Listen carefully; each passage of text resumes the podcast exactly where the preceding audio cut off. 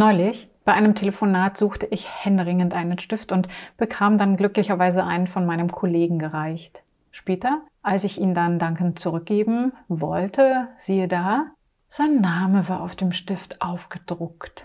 Kennst du diesen Klassiker?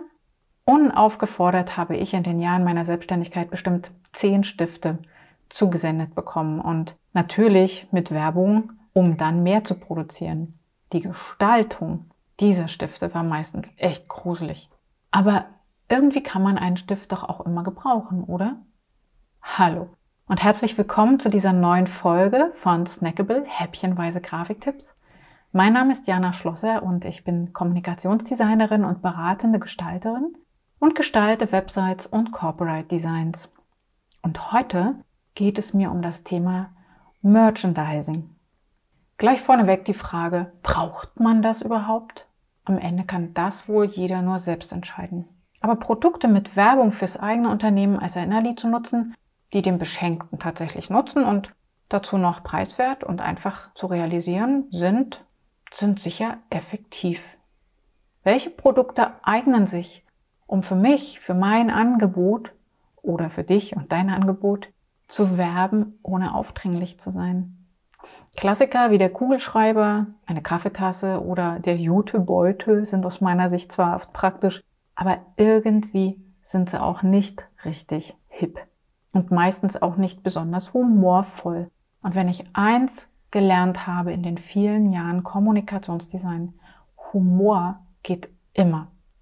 Meine Kunden zu überraschen, indem ich eben etwas Überraschendes überreiche, und damit dann tatsächlich den Effekt des Erinnerns zu erzielen, das gefällt mir persönlich als Idee wirklich gut. Und um genau das richtige Präsent zu finden, frage dich also als allererstes, welche Produkte passen ganz eindeutig zu meinem Unternehmen oder meinem Angebot? Hm, keine Idee? Genauso ging es mir, als ich für einen Auftraggeber Vorschläge machen sollte aber Ideen finden sich leicht, denn inzwischen haben vor allen Dingen diverse Online-Druckereien ein wirklich, wirklich großes, breites Angebot an Produkten, die sich noch dazu auch in sehr kleiner Stückzahl bestellen lassen. Also manchmal ist das Naheliegende ja auch ganz schön. Zum Beispiel ein Handwerksbetrieb nutzt einen Zollstock. Eine Coaching-Expertin benutzt Notizblock und Bleistifte. Kriminalisten einen ganz undurchsichtigen Jutebeutel, eine Stadtverwaltung Aufkleber und Buttons und eine Kunst- und Musikschule halt Gummibärchen und Luftballons.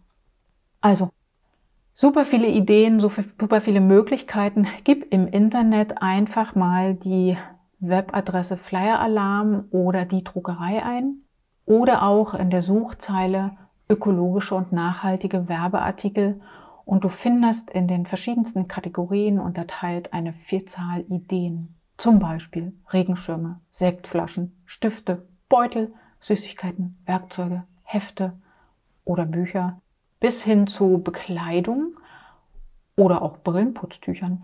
Kategorien sind zum Beispiel Büro, Lebensmittel, Technik, Freizeit oder auch Saisonales. Denken wir doch an das schon wieder vor der Tür stehende Weihnachten oder den Jahreswechsel.